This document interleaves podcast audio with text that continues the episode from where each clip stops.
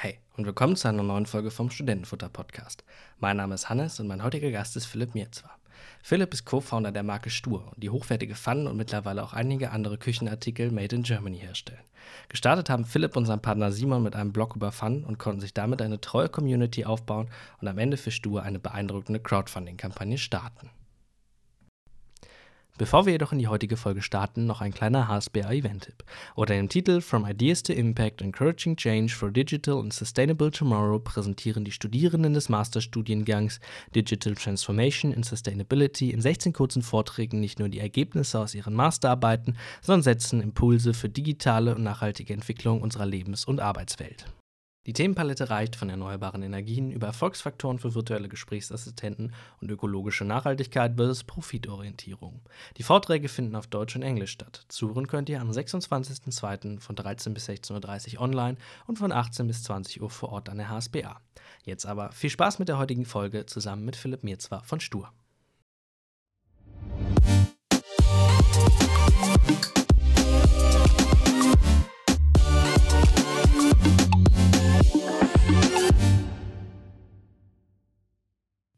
Von daher lass uns gerne anfangen mit den Five Icebreaker Questions. Was ist dein Lieblingsbestandteil bzw. deine Lieblingszutat im Studentenfutter? Hm. Was ist denn da alles enthalten? Muss ich erstmal überlegen. Mandeln. Viele Variationen. Mandeln ist auf jeden Fall mal was Gutes. Ähm, dann vielleicht auch schon zu dem, was ihr tut. Was kochst du am liebsten? Äh, ich sehne mich gerade nach so einer richtig leckeren Lasagne. Also Auch immer gut. italienische Küche mag ich gerne. Tee oder Kaffee? Kaffee. Auch sehr wichtig. Von welcher Firma wärst du gern einmal einen Tag lang CEO? Oh, wow, okay. Das ist eine. Habe ich, habe ich noch nicht, nie so richtig drüber nachgedacht, ehrlich gesagt. Aber ich sage jetzt einfach mal Apple. Das ist, glaube ich, auch eine gute Wahl. Würde ich, glaube ich, auch nehmen.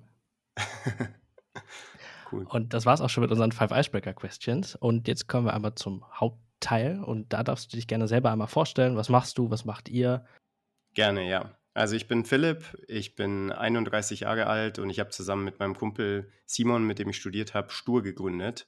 Und Stur ist eine nachhaltige Marke für Kochgeschirr, das wir in Deutschland herstellen, das wir selbst designen und online verkaufen.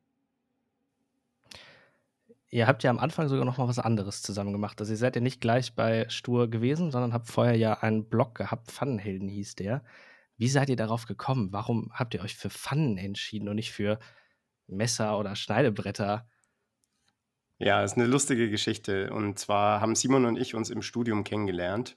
Wir haben beide zusammen E-Commerce studiert, also damals noch ein ganz neuer Studiengang, so eine Mischung aus Wirtschaftsinformatik und BWL mit einem Fokus auf Online-Marketing und haben die Aufgabe im Studium bekommen, mal um dazu zu lernen, eine Website zu starten oder uns da ein bisschen auszuprobieren. Und gleichzeitig hatten wir da unabhängig voneinander schon erste Versuche gestartet. Äh, Simon hat in einer Agentur gearbeitet, die so Produkttest-Webseiten gebaut haben, also recht ähnlich, was wir dann später gemacht haben. Ich habe da eigene Versuche gestartet und da, dazu kam unsere Passion fürs Kochen. Also Simon kocht super gerne und ich auch. Und wir haben ganz viele verschiedene Webseiten gestartet, ähm, neben pfannenhelden.de, also vor allem Produkttest-Webseiten.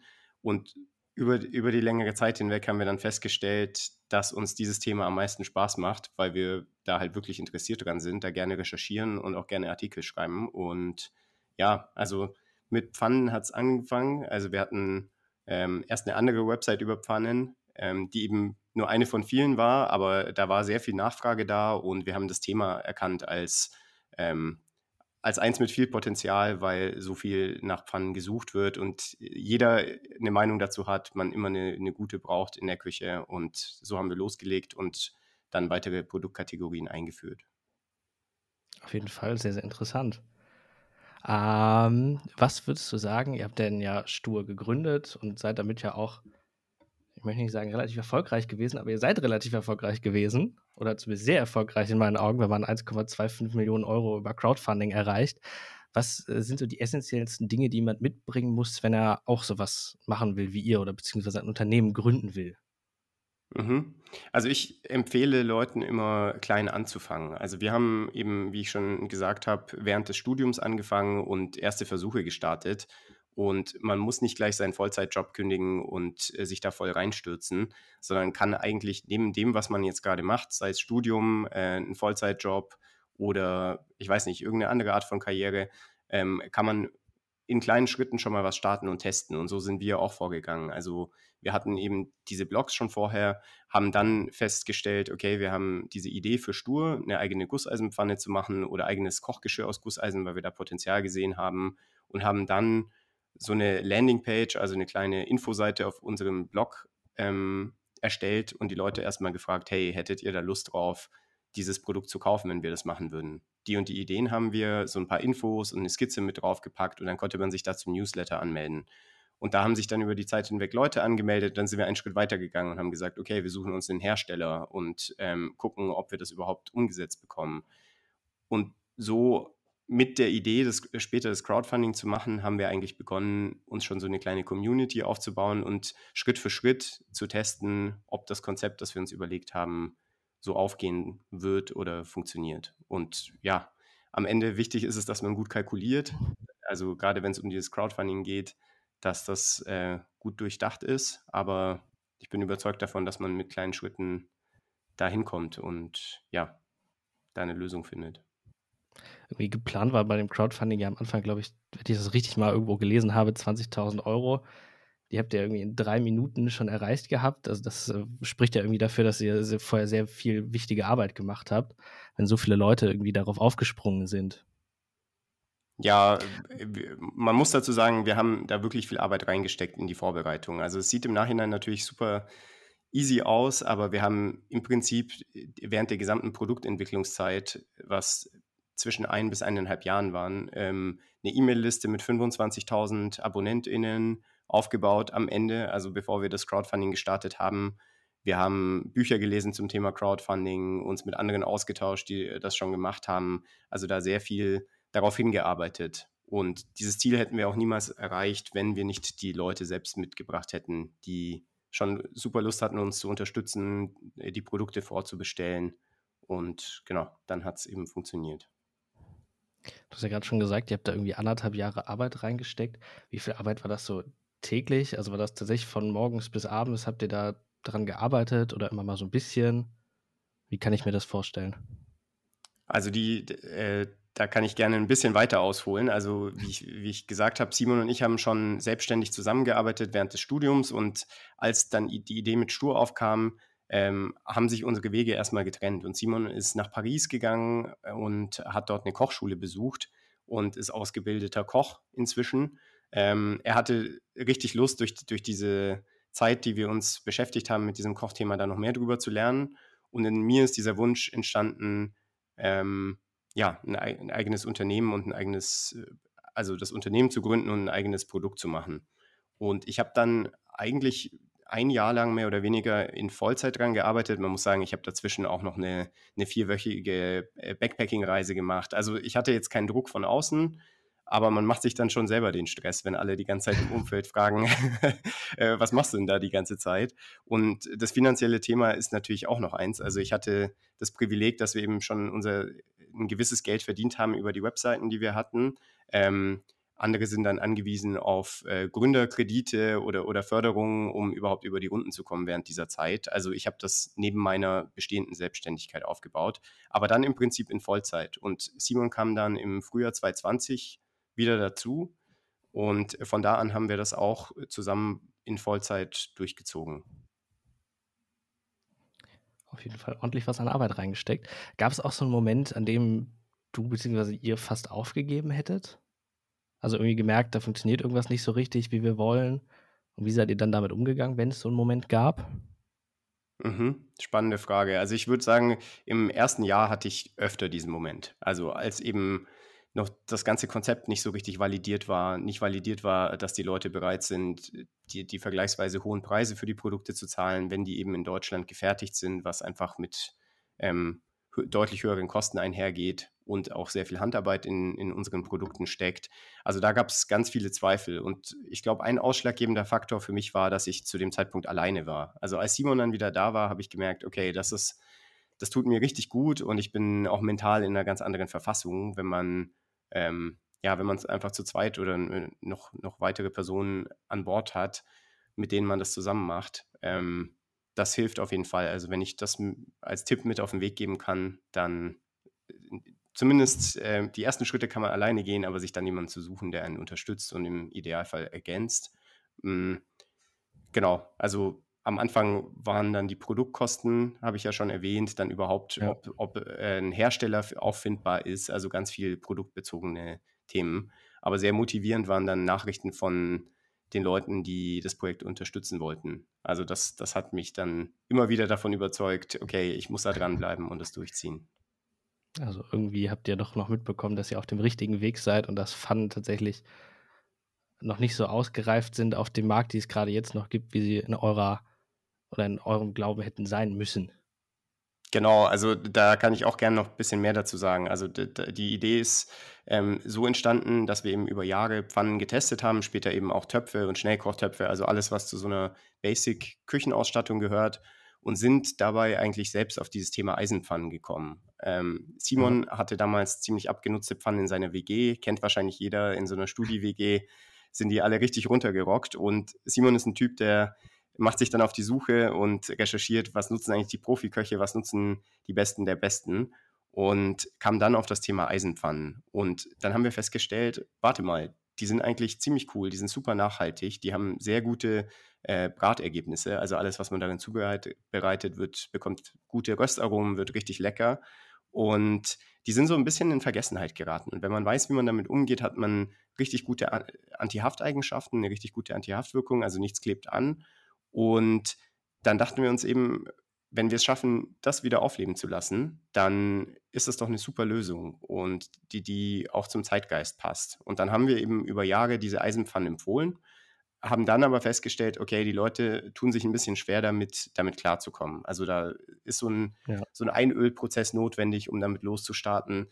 Und dann war eben die nächste Frage, was müsste man denn tun, um eine Eisenpfanne zu designen, die von Anfang an leicht zu benutzen ist, und genau das haben wir dann mit Stur gemacht. Also man bekommt eben so eine Gusseisenpfanne, die für immer hält, die super gute Antihaftwirkung hat. Also wir sagen immer die Teflonpfanne ohne Teflon. Ähm, ganz viele Leute äh, empfinden das so, also dass, dass nichts anklebt, aber eben auch keine Beschichtung drauf ist, die irgendwie toxisch ist oder irgendwas ins Essen ähm, äh, lacken lässt. Und ja, genau, also das, das war dann ein ziemlich cooles Produkt und gleichzeitig haben wir in den USA gesehen, dass es junge Marken gab, die was ähnliches gemacht haben. Also die auch ein Crowdfunding durchgezogen haben mit einem vergleichbaren Produkt. Und dann haben wir gesagt, okay, wir haben eigentlich mit dem Blog den besten Zugang zur Zielgruppe und wenn wir es schaffen, das in einem geilen Design Made in Germany umzusetzen, dann hat das ziemlich viel Potenzial. Wie viele Versuche habt ihr dann gebraucht, um jetzt die, das fertige Endergebnis zu haben? Also wie viele Prototypen gab es? Wie oft habt ihr dann euch doch nochmal umentschieden? Also wir hatten anfangs schon ein recht klares Bild davon, was wir machen wollen, durch die viele Vorerfahrungen, die wir hatten. Also wir wussten eigentlich genau, wie die, wie steil die Seitenwände sein sollen, wie sich der Griff anfühlen soll. Also so diese Eckdaten ähm, waren recht klar. Was uns nicht klar war, ähm, beide aus dieser E-Commerce-BWL-Richtung, äh, wie schwer es ist, so ein physisches Produkt umzusetzen. Also wir dachten, wir suchen uns so einen Hersteller, der wird schon wissen, wie das geht. Ähm, wir schicken denen dieses Design, fertig. und äh, dann hat sich herausgestellt, wir haben uns hier ein hochkomplexes Produkt überlegt, weil Gusseisen ähm, dünnwandig, also jetzt sind wir in den technischen Details, aber, aber wir, wir, haben sehr dünne Wandstärken, um niedriges Gewicht zu erreichen. Und es ist selbst für diesen Automobilzulieferer, den wir haben, der eigentlich gewohnt ist, sehr, sehr präzise Teile zu fertigen, war das eine riesige Herausforderung. Also ich würde sagen, nicht dieser Anfangspart, die, die Pfanne zu gestalten, sondern dann eher die Umsetzung in der Qualität, die wir uns gewünscht haben. Und die, die Hersteller darauf zu sensibilisieren, mit denen wir zusammenarbeiten, welche Qualität wir uns hier wünschen. Ähm, das war auf jeden Fall eine Reise und, und auch die Serienproduktion zu starten. Also die Prototypen, da hatten wir erst einen Kunststoffprototypen, äh, der schon ziemlich cool aussah, da konnte man sich das Produkt sehr gut vorstellen. Dann davon konnten die dann tatsächlich auch einen aus, aus Eisen Prototyp äh, recht easy herstellen. Da haben wir so zwei, drei Iterationen gebraucht, bis wir zumindest das Design hatten, ähm, so wie wir ans Crowdfunding rangegangen sind. Also dass wir das Produkt wirklich testen konnten und sagen konnten, hey, hört mal zu, wir haben einen funktionierenden Prototyp, müssen wir später in, in die Serie übersetzen, aber funktioniert schon mal und ja, genau, also die Herausforderung lag dann erst später und die haben wir nicht so richtig kommen sehen. Also was, was genau war dann nachher die Herausforderung? Also das, was äh, du gerade schon erzählt hast, mit dem, dass die Pfanne, äh, dass es nicht so einfach war, es in die Serienproduktion zu bringen, oder gab es noch was? Also es war eigentlich hauptsächlich das. Ähm, eben diese Dünnwandigkeit war ein Problem, also dass, dass die mechanische Nachbearbeitung von den Oberflächen, da kommt es dann zu Vibrationen, dann wird es unpräzise, dann ist es dünner auf der einen Seite und dicker auf der anderen. Ähm, wir haben diesen Einölprozess, was die Leute eben normalerweise zu Hause machen, ähm, was wir lösen wollten, indem wir das eben schon in der Fabrik machen, was ein sehr händischer und manueller Prozess ist. Und gerade auf diesen bearbeiteten Flächen, den wir haben, ist es einfach anspruchsvoll, da auch ein optisch schönes Ergebnis hinzubekommen. Also das war sehr viel Detailarbeit und, und Briefen und ja, Feedback geben, ausprobieren und die Prozesse erstmal etablieren. Also das hat sich echt mehrere Monate gezogen. Also wir hatten da schon mit, mit ein paar Monaten gerechnet. Am Ende hat es dann noch ein bisschen länger gedauert. Aber dafür war dann auch verantwortlich, dass wir eben so einen großen Erfolg hatten. Und beim Crowdfunding einfach viel mehr bestellt wurde, als wir vorher dachten. Dementsprechend lange haben wir auch gebraucht, um das auszuliefern. Ähm, optisch ist es ja auf jeden Fall eine sehr schöne Pfanne geworden. Ihr habt dann ja auch, ich glaube 2021 war es, den Design Award gewonnen. Seid dann auch, glaube ich, oder es war 2021 mit der Forbes-Liste, in der ihr die 30 unter die 30 under 30 gegangen seid. Was war das für ein Gefühl, auf einmal solche Preise und solche Auszeichnungen zu kriegen? Ein richtig gutes Gefühl. also das hat natürlich äh, sehr, sehr viel Spaß gemacht, diese Anerkennung dann auch von anderen zu bekommen. Von der Community hatten wir die ja quasi schon durch die Unterstützung des Projekts. Ähm, richtig nervös waren wir nochmal, als wir die ersten Produkte ausgeliefert haben. Also ob die Leute denn dann auch so zufrieden sind. Die haben uns schließlich vertraut, ähm, da das Beste draus zu machen aus ihrem Geld und, und das Produkt so umzusetzen. Aber da war das Feedback tatsächlich auch sehr, sehr positiv. Und ja, die Design Awards und auch die Forbes-Auszeichnungen waren, waren richtig schön. Also sind natürlich auch nochmal so ein, ähm, ja, eine andere Art von Auszeichnung, wo man dann, die, die einem auch äh, Türen öffnen, wenn es um Netzwerken geht und sich austauschen mit anderen Startups geht. Also aus, in, in der Hinsicht auf jeden Fall sehr hilfreich. Sehr, sehr cool. Ihr habt ja auch beide E-Commerce studiert und ähm, die meisten Leute, die uns zuhören, bis auf vielleicht meine Eltern und ähnliche Leute aus meinem Umfeld, äh, sind ja auch gerade im Studium. Worauf sollte man sich konzentrieren und kommt es vielleicht auch gar nicht so auf äh, gute Noten, sage ich jetzt mal so dreist an, sondern äh, worauf habt ihr euch konzentriert? Was sagt ihr dazu? Was funktioniert bei sowas? Mhm. Also ich glaube, mein größtes Learning aus, aus meinem Studium war äh, dieses strukturierte Arbeiten oder sich selbst organisieren. Also gar nicht so sehr das Inhaltliche, sondern vielmehr so dieser Prozess, irgendwie Hausarbeiten zu schreiben oder auch zur Vorlesung zu gehen. Also, also sich einfach selbst zu, zu organisieren und zu managen. Hm, ich glaube, mein größter Tipp wäre eben neben dem Studium was zu starten. Also ich habe die, die Leute, die ich sehe, die jetzt am erfolgreichsten sind, mit denen ich studiert habe oder auch Leute jetzt in, in der Berufswelt, mit denen man zusammenarbeitet, die haben immer was Eigenes noch am Laufen gehabt. Die haben nicht nur das Studium gemacht und ähm, ja, darauf vertraut. Ich meine, das kann in Form von Praktika sein, ähm, aber ich, ich bin großer Fan davon, eben ja, ein eigenes kleines Projekt zu starten und, und sich da auszuprobieren. Und ich glaube, das ist so, hat nicht direkt mit dem Studium zu tun, aber ich glaube, man kann das Studium, die, die Studienzeit sehr gut nutzen, weil man da eben noch nicht so so ausgelastet und viel beschäftigt ist in, in den meisten Fällen, dass man die Zeit, die einem übrig bleibt, eben produktiv noch für was anderes nutzen kann, wenn man darauf Lust hat. Gut, bei uns vielleicht ein bisschen schwierig, weil bei uns äh, gerade im Bachelor alles Dualis sind. Also wir arbeiten ja. alle Vollzeit noch äh, und sind dann ein Teil in der Uni, ein Teil im Unternehmen. Ähm, aber auf jeden Fall hört sich sehr, sehr spannend an.